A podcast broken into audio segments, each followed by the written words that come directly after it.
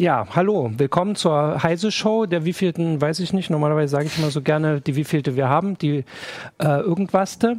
Ähm, ich bin Martin Holland aus dem Newsroom und heute haben wir uns überlegt, reden wir mal ein bisschen über die ähm, Rolle der Justiz äh, und äh, der digitalen Welt. Also weil wir in den letzten Monaten und Jahren teilweise schon sehr oft beobachtet haben, dass irgendwie ähm, für uns wichtige Entscheidungen, also für äh, Leute, die sich mit der digitalen Welt beschäftigen, nicht vom Parlament getroffen wurden oder vom Parlament so falsch getroffen worden, dass die Justiz das ausbügeln musste. Zumindest war das so ein Gefühl.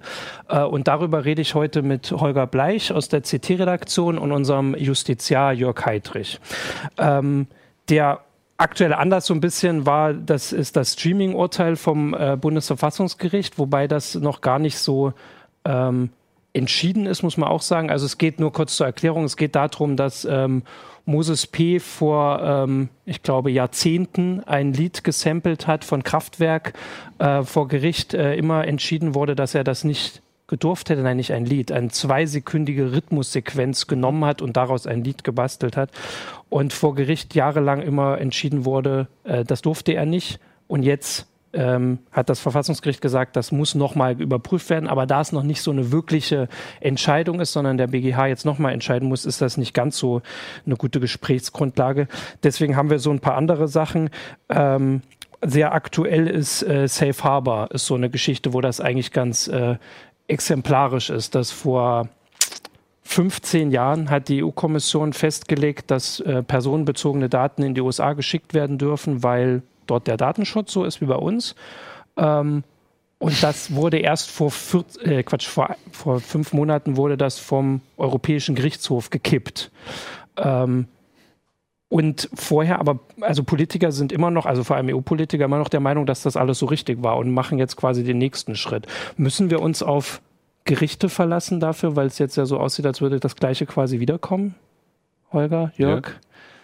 Was ist dein Gefühl da? Ähm, so allgemein? Oder ist das überhaupt ein ganz falsches Gefühl, dass wir uns auf Gerichte verlassen? Ist das nur, weil wir nein, darüber als Jurist berichten? ist es ja Teil meines Lebens, mich auf ja. Gerichte zu verlassen. Von daher äh, ist mir dieser Gedanke jetzt nicht völlig fremd und der ist mir auch als äh, Internetrechtler nicht völlig ja. fremd, weil natürlich vieles in äh, dem Bereich oder als Datenschützer nicht fremd in dem Bereich, wo ich tätig bin, eben nicht bis in alle Details reglementiert ist, mhm. so dass wir Gerichtsentscheidungen zum Teil brauchen, um, um neue Bereiche zu bestimmen, festzulegen, überhaupt die Regeln festzulegen, ja. die neu sind. Ja, ja. Dann gibt es Bereiche, wo der Gesetzgeber sich nicht hintraut, weil die so vermint sind, dass er das Ding, dass er das den Gerichten überlässt, hier generell irgendwas festzulegen. Das ist zum Beispiel mit dem, ähm, dem Haft, mit der Frage Haftung für Links so. Also mhm. die Haftung für Links ist nicht gesetzlich geregelt, gar nicht, nirgends. Ja, und äh, da ist es einfach yeah. komplett den Gerichten überlassen geblieben, ähm, hier irgendwelche Regelungen zu finden. also da geht es um die Frage, ob du, wenn du einen Link setzt, ähm, ob du dir den Inhalt, der hinter dem Link steht, selber zu eigen machst, also da ihn quasi weiter verbreitest. Als Verlag auch schon mit äh, Gerichtsverfahren, wenn ich mich richtig wir haben das so, Wir haben sogar ein wichtiges Grundsatzurteil erzielt in der, in Bis der Sache. zum Verfassungsgericht. Genau, ja. aber das heißt, obwohl, also das gibt jetzt quasi die Urteile, aber der Gesetzgeber hat sich nicht dran getraut für eine Regel, weil also warum ist das denn so vermint? Also ist das, äh, gibt es da irgendeine kräftige Lobby oder so, die für links oder gegen links ist? Also kann man das so klar sagen oder ist das einfach zu kompliziert und es gibt zu wenige Netzpolitiker? Also es ist kompliziert, es gibt ganz viele Interessen, es gibt die Presse, es gibt die Rechteinhaber, mhm. es gibt die Forschung, es gibt was weiß ich wen, den man, den man immer hat bei Gesetzgebungsvorhaben. Ähm, In diesem Fall wäre es dann zu einem Überfluss noch eine europäische Aufgabe, mutmaßlich. Mhm. Das heißt, er müsste da auch nochmal alle unter einen Hut bringen, sodass das eine Mammutaufgabe wäre, die man vielleicht äh, Anfang der Nullerjahre, als wir so unsere ja. Internetregulierung aus Europa bekommen haben, hätte noch stemmen können. Aber inzwischen ist das wirklich wahnsinnig schwierig und da macht man es sich dann einfach leicht und sagt hier, Gerichte, macht mal. Und ist das so, dass es dadurch jetzt in Europa zum Beispiel unterschiedlich geregelt ist? Kann man da also das ist immer so lange geregelt, bis es irgendwann mal der Gesetzgeber ja. aufgreift, was eher selten vorkommt, ja. oder bis irgendwann mal der Europäische Gerichtshof äh, dann eine Entscheidung trifft. Und dann haben wir eine relativ einheitliche Rechtsprechung dann, aber bis zu diesem Punkt, und da können zehn Jahre vergehen, äh, haben wir weitestgehende Rechtsunsicherheit. Also bei, bei Haftung für Links war das tatsächlich so, da konnte man so zehn Jahre lang kräftig äh, sich überlegen, wo das denn hingehen könnte und was denn erlaubt ist und was verboten ist. Und wahrscheinlich sind es genau diese zehn Jahre, die so das Problem sind in der digitalen Welt, wie ich es jetzt im Artikel genannt habe, weil bei anderen Bereichen, was weiß ich, Lebensmittelsicherheit oder sowas, das sind Sachen, die vielleicht seit Jahrzehnten oder schon länger irgendwie eingespielt sind, während der digitalen Welt, die gibt es erst seit zwei Jahrzehnten. Ja, ja und es gibt 13. halt ständig neue Technik, ne? Und es gibt neue Sachen zu regulieren. Und äh, der Gesetzgeber kommt nicht hinterher, aber ich mache da einen anderen Vorwurf. Ich beobachte halt oft genug, dass der Gesetzgeber eigentlich schon hinterherkommen könnte, ja.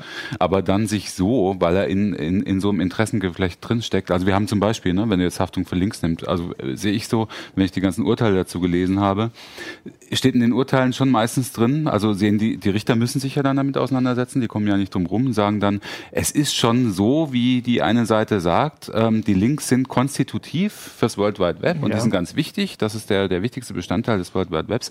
Andererseits entsteht durch die Links die Situation, die wir sonst vorher nie hatten. Man kann äh, Dinge an Millionen mit Links an Millionen äh, oder sichtbar machen für Millionen und das ging äh, vor, vor, bevor es das mhm. World Wide Web gab eben nicht. Und äh, deswegen kann man halt auch illegale Inhalte über einen Link äh, hoppla hopp an Millionen Leute verbreiten, wenn man wenn man eine äh, Plattform hat, die von Millionen rezipiert wird. Mhm. So und, und äh, dazwischen bewegt sich das irgendwie. Und was mal was ich halt immer beobachte, was mich immer so wahnsinnig aufregt, wir waren ja selber auch schon an Gesetzgebungsverfahren teilweise in Anhörungen beteiligt, ähm, ist halt äh, wirklich, die, es sind, ist, diese extrem, extrem heftige Lobbyarbeit in Berlin. Also mich hat das sehr desillusioniert, also wie in, in welcher Mühle sich der Gesetzgeber auch befindet. Und ähm, man sieht immer erste Gesetzentwürfe, die schon so regulieren, dass man denken könnte, oh, sie haben den, den Gegenstand erfasst. Und dann wird es aber im, im Gesetzgebungsprozess immer so weit verrieben, dass, dass am Schluss so eine Unsicherheit übrig bleibt, dass, äh, dass das Gesetz eigentlich viel, viel weniger regelt, als es regeln könnte.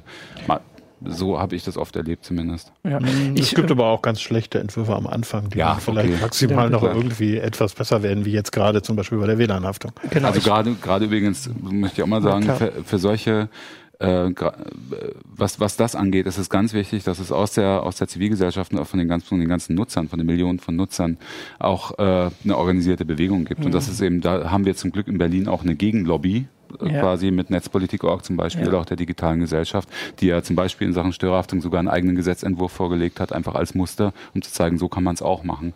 Und der hat ja dann noch tatsächlich eine Rolle gespielt, ein bisschen. Mhm. Apropos Nutzer und Gegenöffentlichkeit, das habe ich vorhin ganz vergessen. Ihr könnt natürlich auch Fragen stellen. Wir wollen auch ein bisschen, äh, also so gucken, wo wir in der Diskussion hier hinkommen. Dazu am besten im YouTube-Chat. Ich gucke auch auf Twitter, im, äh, im Forum auf Heise könnt ihr immer Fragen stellen. Ähm, ich hatte jetzt gerade, also ein, ein Grund, warum ich das ja auch gesagt habe, ist, dass, äh, warum wir das Thema genommen haben, ist ja, dass das Parlament bestimmen wir. Also die wählen wir. Das, bei Richtern ist es ja alles, äh, funktioniert es ja anders. Das heißt, eigentlich wäre das ja unsere, also uns als Gesellschaft, unsere Anlaufstelle. Aber im Moment, also jetzt nicht nur bei der Geschichte, sondern allzu oft ist es so, dass das eben nicht klappt. Oder wenn dann, also das war, wir hatten auch Beispiel, kann man dann nochmal drauf gucken, so Gesetze, die quasi zu weit gehen quasi, wir testen das mal aus. Also auch Sicherheit ist ja so ein Thema, die Sicherheitsgesetze. Und wir uns auf die Richter verlassen. Die Frage ist ja, kann das für immer gut gehen, wenn also könnte ja sein, dass irgendwann Gerichte auch, also ich meine, in Amerika gibt es den, den, Supreme Court, der, also wo das eine ganz politische Frage ist, immer wie der entscheidet. Und wenn sich das ändert mit einem neuen Richter, wird ja bei uns auch politisch mitentschieden, dann hätten wir diesen, diesen Rückfallkorb gar nicht. Also diese, diese Möglichkeit, dass wir diese Hoffnung haben oder? Also seht ihr das anders? Nein, ihr nickt alle nur. Ähm, nein, das, das haben wir natürlich. Also es ist natürlich ein bisschen erschütternd auch zu sehen, das wird dir wahrscheinlich genauso gehen, Holger, dass da zum Teil doch, ich will nicht jetzt wirklich sagen sehenden Auges, aber doch zumindest unter ähm, na, naja, doch, manchmal auch sehenden ja. Auges äh, tatsächlich Gesetze beschlossen werden, von denen jeder sagt, das ist eindeutig verfassungswidrig, warum, warum macht ihr so einen Scheiß? Ähm, wo dann aber gesagt wird, ja, gut, dann wird es halt irgendwann aufgehoben durch das Verfassungsgericht, aber bis es da ist, dauert es vier oder fünf Jahre, bis dahin bin ich vielleicht gar nicht mehr im Amt. Und, äh, und hinterher beschwere ich mich dann, dass das böse Bundesverfassungsgericht äh, uns immer unsere tollen Gesetze zerstört, obwohl einfach völlig klar ist bei, bei vielen ja. Sachen, dass das verfassungswidrig ist. Also mhm. so, und das hat ganz stark zugenommen in den letzten ja. Jahren. Also da, da wird einfach ähm, husch, husch, schnell irgendeinen Kompromiss äh, beschlossen und äh, dann wird einfach geguckt, was dabei rauskommt. Also die erste Vorratsdatenspeicherung war äh, da, glaube ich, ein ganz gutes Beispiel, wo wirklich jeder gesagt hat, das ist im Leben nicht verfassungsgemäß. Und es war ja dann in ja, der Form auch ja. nicht verfassungsgemäß. Ja, aber da finde ich, da, das ist ein besonders absurdes Beispiel, weil dann ähm, ist, ist das Ding kassiert worden. Ähm, das war ein ordentlicher Denkzettel für den Gesetzgeber. Ja, ähm, ja, ja, sollte man denken, ja, sollte ja. man denken. Und dann äh, sind äh, sehr klare und sehr, sehr harte ähm, äh, Beschränkungen, auch nochmal durch den EuGH bestärkt, noch, noch stärkere Beschränkungen, ähm, ähm, äh, erlassen worden. Darf man erlassen worden sagen? Juristische Termini ist immer so eine Sache. Zumindest, äh, zumindest ist es dann so, dass, äh, dass es dann auf, auch auf politischen Druck hin äh, ein, ein neues Gesetzgebungsverfahren gab, dass man gesagt hat, man macht das, man will's, äh, man will sie aber unbedingt haben, mhm. obwohl sie wirklich so äh, an der Grenze der Verfassungsmäßigkeit ist, so wie sie umgesetzt wurde, gar nicht. Und dann ist das Gesetz so gemacht worden, dass es wirklich, also nach Ansicht von allen Juristen, die sich in der Materie auskennen, mit denen ich gesprochen habe, wirklich so an den Planken dieser, ähm, dieser, ähm, dieser Vorgaben vom, vom Verfassungsgericht äh, äh, entlang geschrammt ist und teilweise auch über raus. Also es ist völlig klar, es gibt ja jetzt auch wieder neue Verfassungsbeschwerden ja, ja, ja. Gegen, gegen das neue Gesetz zur Vorratsdatenspeicherung. Das ist völlig klar, dass das wahrscheinlich in der Form, wie es im Moment verabschiedet ist und wie es jetzt umgesetzt werden muss, ähm, Erstmal von den Providern. Übrigens, äh, Einstiegskosten für die Provider im Moment, der hat der ECO gestern mhm. berechnet, Minimum 600 Millionen Euro werden da investiert werden müssen. Erstmal, um das, um, um diese Vorgaben umzusetzen. Ist, Obwohl überhaupt nicht klar ja. ist, dass das in zwei, drei Jahren noch Bestand hat, ja. nach der Verfassungsbeschwerde. Ja. Also, das ist auch ökonomisch, finde ich, eine Katastrophe, was da, was da im Moment passiert. Also, die Provider haben ja schon gejammert bei der ersten Umsetzung, mhm. was sie da ins Sand gesetzt haben, ne? also, als das Ganze wieder gekippt wurde. Ja, und äh, das wird ja auch wieder nach Europa gehen. Also wir haben genau, da gibt es ja auch ein europäisches Urteil schon zur Vorratsdatenspeicherung, genau. was noch ein bisschen restriktiver war als das deutsche Urteil. Und wo eigentlich jeder Europarechtler sagt, äh, dem, dem kann man eigentlich kaum genügen. Also das, wenn es nicht bei, bei unseren obersten Gerichten scheitert, dann wird es aller, aller spätestens in Europa scheitern. Und äh, das ist auch völlig absehbar. Irgendwie. Ja, das ist alles, es ist wirklich, wirklich äh, sehr. Aber es ist dann einfach mal drei, vier ja. Jahre im, im, im, Leben, ne? Und das ist rein politisch motiviert, ne? Also, ja, und es ist ja, also wir hatten es ja vorhin schon, die, die äh, Safe Harbor ist genau sowas. Also das Gericht hat relativ klar gesagt, das geht ja. nicht. Und jetzt kommt eine Regel, die im Prinzip genauso wischiwaschi ist.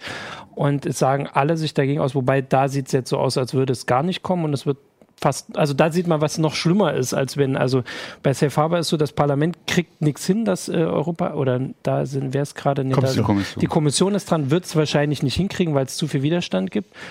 Ähm, und da gibt es gar nichts. Also jetzt äh, für die Unternehmen ist es fast noch eine schlimmere Situation. Also, ja, die Unternehmen haben, es gibt ja noch äh, eine Interimslösung quasi. Ne, mit dem ja, aber die wird ja auch angegriffen. Das war, hatten ja. wir vor zwei Wochen, dass jetzt Irland auch sagt, das, was Facebook jetzt macht, ist auch nicht hm. legal nach unserer Meinung. Wenn Irland das sagt, dann kann man schon überlegen, also der irische Datenschützer, ähm, das, also das würde ja zumindest die ähm, auch die Schwierigkeit fürs Parlament zeigen, weil ja offensichtlich sie kriegen es halt nicht hin. In dem Fall geht es gegen die USA. Das ist die Lobby, ist quasi die US, die einfach sagen, wir ändern unsere Gesetze nicht, wir müssen alles ja, Das ist das Problem. Das, genau, genau, Das, das Problem ist aber, dass äh, in dem Fall sind sie halt nicht in einem isolierten Raum, sondern es geht ja. um eine Gesetzgebung, die auch andere Kontinente betrifft genau. und da gibt es einfach keine Lösung. Also äh, der EuGH hat ja klipp und klar gesagt, solange nicht sichergestellt ist, mhm. dass der Geheimdienst Zugriff, äh, solange nicht sichergestellt ist, dass der Geheimdienst keinen Zugriff hat auf die Daten, die ihr rüber transportiert, zum Beispiel Facebook Facebook oder ja. Google. Solange sind die da nicht sicher. Das kann, ihr müsst euch das garantieren lassen. Wenn, wenn das die USA euch das nicht garantieren können, dann geht es nicht. Dann können die Daten nicht in die USA zur Weiterverarbeitung gehen. Das ist einfach unmöglich. Dann müssen die in Europa bleiben. Ja. So. Und das ist der Status quo. Und jetzt gibt es irgendwie eine halbherzige Versicherung mit vielen Ausnahmen der Amerikaner, äh, und die reicht halt einfach nicht. Ja die reicht nicht, die, die genügt diesen Vorgaben nicht. Und, und eine, äh, das ist ein Dilemma, da kommen sie nicht raus. Eine unfassbar, wie ich finde, putzige Aussage einer Vertreterin der EU-Kommission, die sagt, wie hoch schätzen Sie denn ein, dass das beim Europäischen äh, Gerichtshof das nächste Mal durchgeht? 51 Prozent. Nein, hat sie gesagt. Hat sie gesagt. ähm, jetzt wollte ich gerade noch, genau, aber da wäre ja zum Beispiel eine Möglichkeit, weil wir ja jetzt auch hier im Justiz versus pa äh, Parlament oder in dem Fall der Gesetzgeber, wo auch die EU-Kommission stark ist, ähm, könnte sich ja die Unterstützung, also da gibt es ja total viel viele, die sie in dem Fall unterstützen würden, dass man auch einfach klarer sagt, wir müssen die USA dazu drängen, was zu ändern. Die, US, äh, die Kommission ist ja so auf diesem wir wollen sie nicht zu sehr ärgern und wir ärgern lieber die Leute hier, weil die sind nur im Internet oder so, ähm, könnte man ja viel stärker darauf zurückgreifen. Aber das wollen sie offensichtlich auch irgendwie nicht. Also mhm. zu sagen, wir sind in diesem Dilemma, das ist klar. Zu sagen, wir, wir müssen das irgendwie auflösen, wir holen uns die Unterstützung von denen, die hier sind, weil das sind unsere Wähler oder so. Ähm, passiert in dem Fall nicht. Also bei, bei Safe Harbor sieht es genauso aus, dass selbst wenn dieses Privacy Shield kommt, werden wir am Ende wieder also vom EuGH landen. Genau, die Nachfolgeregelung werden, werden wir wieder vom EuGH landen in dem Fall und dann wird es wieder. Ist ja auch schon angekündigt, ne? Und Max genau, Schrems ja, hat es ja auch angekündigt, also der auch die erste Klage erfolgreich durchgefochten genau, der hat. hat das der ja wird auch. das auch wieder tun. Aber ist es denn jetzt so, dass, ähm, dass, dass, dass die Gerichte uns immer nur äh, bessere Sachen oder sagen wir retten quasi, Jörg? Hast du also auch andere Beispiele oder? Ja, sie retten uns mitnichten immer nur. Also es gibt natürlich eine ganze Sache von Rechtsbereichen, wo die Gerichte über die Jahre auch eine ganz eigene Rechtsprechung entwickeln, die zum Teil absolut kaum noch irgendwas mit den Gesetzen zu tun hat, ja. weil die sich ein eigenes Richterrecht schaffen und äh, da fröhlich dann entscheiden. Und zwar ohne, dass das jemals entsprechend vom Gesetzgeber legitimiert ist. Ein ganz mhm. großer Bereich, wir haben es heute vorhin schon mal kurz angesprochen, ist, ist, diese gesamte Störerhaftung. Die Störerhaftung steht nicht im Gesetz. Störerhaftung ist reines Richterrecht. Okay. Störerhaftung, also jetzt in, in dem Bereich, wo wir jetzt reden, mhm. im Internetrecht, äh, es äh, gibt so beim Nachbarschaftsstreit und sowas. Aber ähm, Störerhaftung ansonsten in dem Bereich äh, ist, ist reines Richterrecht. Es hat, gibt ein, ein sehr schönes Zitat von einer Vertreterin der Musikindustrie dazu auf einem Kongress letztens. Sie hat dazu gesagt, wir haben uns die Gerichte erzogen. Ja, und das, okay. wenn man sich das anschaut über die letzten zehn Jahre, dann muss man das wirklich, muss man ihr wirklich ja. zustimmen, weil wir hatten eine, eine, Gesetzeslage in dem Bereich, die relativ klar war. Access Provider haften nie, Hosting Provider nur, wenn sie Kenntnis haben. Und das mhm. ist völlig durch Hunderte und Tausende von Klagen völlig aufgeweicht worden, in eine ganz andere Richtung gedreht worden. Nur ein Beispiel, wo wir jetzt, wir ja gerade diskutiert haben, die WLAN-Haftung. Ähm, da war eigentlich am Anfang allen klar, naja, das ist ein Access-Provider, der, der WLAN-Betreiber, der haftet nie.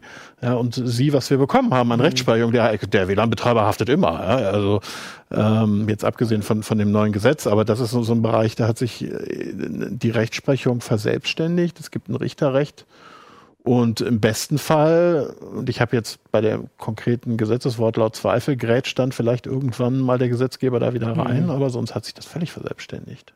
Und ist das bei so einer Sache so, wenn das jetzt quasi von allen Gerichten schon so entschieden wurde, dass das Gerichte gar nicht mehr ändern können oder könnten sie das Gerichte selbst auch korrigieren?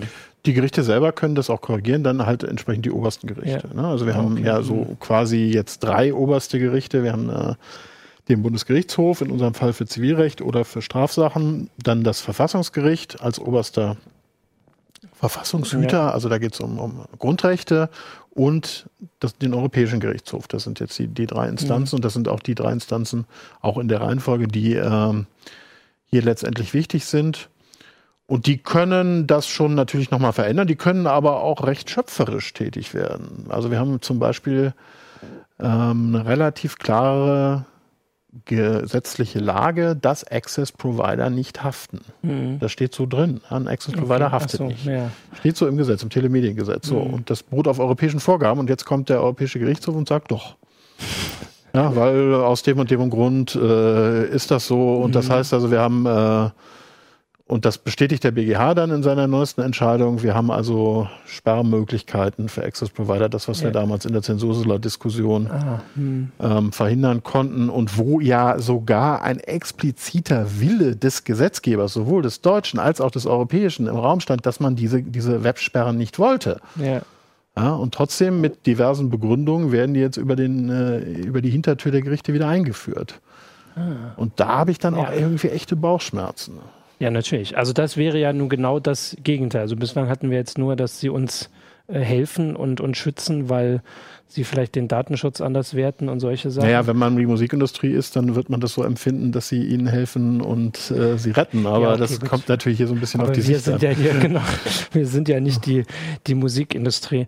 Okay, du hattest auch, glaube ich, also wir hatten vor ein paar ich glaube, das ist schon zwei Jahre her, das Recht auf Vergessen ist sowas mhm. ähnliches. Das hat auch der in dem Fall der EuGH mhm. geschaffen. Also das hat kein ähm, deutsches Gericht geschaffen. Da geht es darum, dass Google nur in Europa ähm, dazu verpflichtet ist, Links also rauszunehmen, wenn Sachen verjährt sind, in Anführungsstrichen. Nee, nicht, wenn sie verjährt sind. Die, die dürfen auch, also die Sachen dürfen auch ähm, auf dem verlinkten Inhalt völlig legal online sein. Also hier ging es jetzt, so, also zum Beispiel wir, wir, wir sind da auch von betroffen. Äh, da sind zum Beispiel dann ähm, werden zum Beispiel Links gelöscht von irgendwelchen Leuten, die in der rechten Szene tätig waren. Also die, die, löschen die Links nicht, sondern die ähm, sagen, genau. sagen Google, wir wollen genau, nicht mehr, dass wir in der Ergebnisliste lassen. Haben. Lassen ja. Links bei Google, genau, lassen die Ergebnisse, die, nein, lassen, entfernen. Lassen, ja genau, lassen die Ergebnisse mhm. bei Google entfernen, genau, ja. wenn sie mit ihrem Namen sind.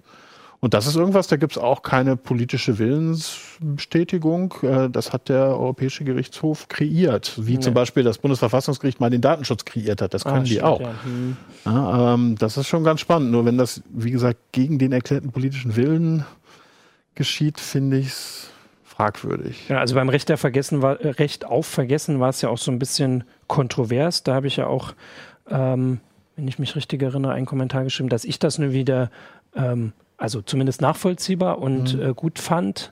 Ähm, aber klar, wenn man natürlich die Hintergründe im Kopf hat, dass die Gerichte da was entscheiden, was ähm, der politische Gesetzgeber entweder explizit nicht gewollt hat oder ja. äh, aus, äh, er sich einfach noch nicht so geäußert hat, ist natürlich die Frage. Und das ist ja genau der, die Grundlage. Kann man sich darauf verlassen? Können wir hoffen, dass sie uns immer retten? Ähm, in dem Fall nicht, aber so eine richtige Lösung dafür kann man jetzt auch nicht vorschlagen, weil irgendwie, also äh, du hast vorhin gesagt, dass man mehr Einfluss nimmt als Gesellschaft, aber selbst bei, also die Vorratsdatenspeicherung ist ein ganz klares, das ist ein ein Wort, das ja auch schon nicht mehr benutzt werden sollte vom, mhm. also das haben ja die Fraktionen haben schon gesagt, das wollen wir nicht benutzen, weil das so aufgeladen das Wort ist. Jetzt? Mindest, Mindest, nee, Mindestspeicherfrist. Mindestspeicherfrist. Genau, so. Groß, also sie haben extra gesagt, Vorratsdatenspeicherung ist so ein Wort, das wir nicht haben. Also das war ganz klar, dass die Zivilgesellschaft oder in dem Fall die, die Netzgesellschaft das geschafft hat, das reinzubringen. trotzdem ist es durchgekommen. Und wahrscheinlich ist da dann einfach wieder das, was ja ein anderes politische Sache noch ist, die große Koalition, einfach weil sie so viele haben, so viele Abgeordnete, dass sie sich nicht um jeden Einzelnen bemühen müssen und einfach solche Sachen durchbringen können, wenn sie der Mehrheit der Abgeordneten sagen, das ist wichtig, weil äh, Kinderpornografie ist es wahrscheinlich immer oder, oder, Terrorismus. Und so eine richtige, also das ist, glaube ich, kann man jetzt schon fast ähm, konstatieren. Was mich so wahnsinnig ärgert an der ganzen Sache, muss ich auch nochmal loswerden. Ich meine, wir kennen es zu Genüge. Es, ähm, es gibt viele Sachen, die nicht so entschieden sind oder es gibt Dinge, die, die so unscharf formuliert sind. Ich denke jetzt wieder aus Verbraucherschutzsicht äh, an, an das äh, an die äh, an das Gesetz gegen den Abmahnmissbrauch, mhm. ne, an die neue an das neue Gesetz zur Kostendeckelung, wo wir alle gleich gesagt haben, wenn das wenn das Richter sehen und und äh, je nachdem mal gucken, wie sie es auslegen werden, aber es ist total unsicher, ob diese Deckelung nun greift oder ob ob es so kommt, dass die äh, diese Abmahnanwälte dann einfach sagen, gut, dann kriege ich eben weniger von den Gebühren äh, weniger Gebühren von den Abgemahnten, mhm. aber dann schlage ich das auf den Schadensersatz drauf und dann komme ich wieder auf meinen Schnitt und dann lohnt sich trotzdem noch für mich. Das war alles, das, was alle vorher gesagt haben. Der Bundesgerichtshof hat gesagt, äh, muss nicht sein, dass äh, es kann auch sein, dass man keinen Schadensersatz, äh, keinen, keinen Schadensersatz verlangen darf als Abmahner. Ja, nee, das sind aber jetzt zwei völlig unterschiedliche. Jetzt nicht, nee, nee, es ist nicht ganz unterschiedlich. Naja, an. Also ja. Es, wenn man, es geht um die Störerhaftung, ist klar. Ja. Nur ähm, was mich so wahnsinnig ärgert, ist, es gibt den fliegenden Gerichtsstand. Das mhm. heißt, äh, derjenige, der, wenn es um Internet geht, der, der kann dann hingehen, wo er will, zum, zum Klagen. Das ist und übrigens auch Richterrecht, was rein. Ja, von, von und, und was mich daran aber so wahnsinnig ärgert, ist halt, dass völlig, dass, dass es völlig für die, für die Abmahner völlig klar ist, es gibt Gerichte, die urteilen tendenziell sehr freundlich für sie, mhm. die sind sehr, sehr, ähm, sehr rechteinhaberfreundlich ja. und es gibt Gerichte, die sind weniger rechteinhaberfreundlich. Und dann ist ja klar, wo sie hingehen. Klar. Und diese Kammern werden dann regelrecht gestürmt und die Richter entscheiden dann aber auch immer in dem, also meistens in dem Sinne der, der, der mhm. Rechteinhaber es ist, das Ansinnen der Rechteinhaber ist legitim, aber da für mich drängt sich dann der Eindruck auf, zumindest wenn es nicht höchstrichterlich entschieden wird, ähm, dass es überhaupt keine einheitliche Rechtsprechung ist, aber dass es so regionale Unterschiede gibt. Und ich finde, das darf doch eigentlich nicht sein. Da müsste, müsste man dringend mal gegensteuern. Stimmt, wenn die ja. schon so viel, äh, so viel auch quasi gesetzgeberische Kompetenz haben, mhm. weil die Gesetze so unscharf sind, dass sie sie so extrem auslegen müssen. Also der fliegende Gerichtsstand, so wie wir ihn für Internetsachen kennen, beruht wie gesagt auch komplett auf Richterrecht. Also eine, eine Interpretation der der sonstigen Regelungen, die auch nicht zwingend ist, meiner Ansicht nach. Das heißt, es heißt ja einfach, dass Tatort ist oder, oder genau. Tatort ist das Internet und deswegen ist es eigentlich egal, in welches Gericht man geht, weil das Internet ist ja überall. Ne? So. Genau, also du kannst im Prinzip überall da klagen, wo das Internet bestimmungsgemäß abrufbar ist. Und das ist einfach überall. Und, äh, naja, es ich gibt ein paar Dorf Orte, aber da gibt es keine Gerichte. Genau. ja, aber das ist ja auch ein rechtsfreier Raum. Das, Stimmt. Äh, das ist der berühmte rechtsfreie Raum. Der Internet-rechtsfreie Internet. Raum. Genau.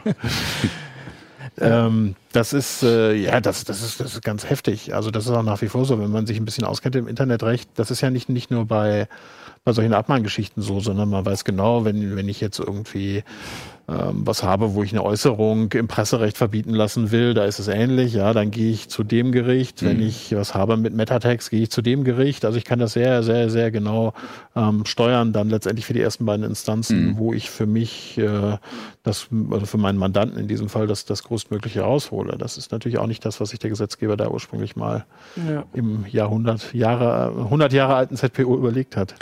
Ähm, ich habe noch eine Sache, bevor wir ja schon wieder ganz am Schluss sind, dass wir jetzt nur über die Justiz und den Gesetzgeber geredet haben, aber man muss auch sagen, dass die Exekutive teilweise auch ganz schön kreativ mit Gesetzen umgeht. Da ist mir noch als Beispiel die berühmte Weltraumtheorie eingefallen. Die ist, wenn ich mich da jetzt nicht ganz irre, komplett auf dem Boden der, die eigentlich nur ausführen sollen, gewachsen. Also, dass sie entschieden haben, dass äh, Daten, die durch den Weltraum fliegen, also auf Satelliten, die äh, über, über, Satelliten übertragen werden, die gehören gar niemandem, die können wir überwachen, ohne dass für uns das Grundgesetz gilt, hat der BND entschieden in Bad Aibling, wobei das wohl, was jetzt so die letzten Wochen, glaube ich, rauskam, eine sehr hurtige Entscheidung war. Also es war irgendwie ein Donnerstag, wo sie gehört haben, dass das jetzt bekannt wird, dass sie das machen und bis Freitag mussten sie eine juristische Begründung finden. Ähm, das war immerhin kreativ. Das war sehr kreativ und da bleiben sie auch dabei. Also die das halten ja auch sie blöd, jetzt. wenn sie jetzt zurückrudern. genau, naja. Äh, es ist ja schon sehr fraglich, ob sie hält. Das andere wäre noch, dass äh, in den USA war sah es ja so aus, als würde, ach nee, das ist äh, nicht ganz exekutiert. Da haben die, da wollte ja das FBI Zugriff auf das iPhone haben. Das war ja diese mhm. Verschlüsselung. Dürfen wir das oder nicht?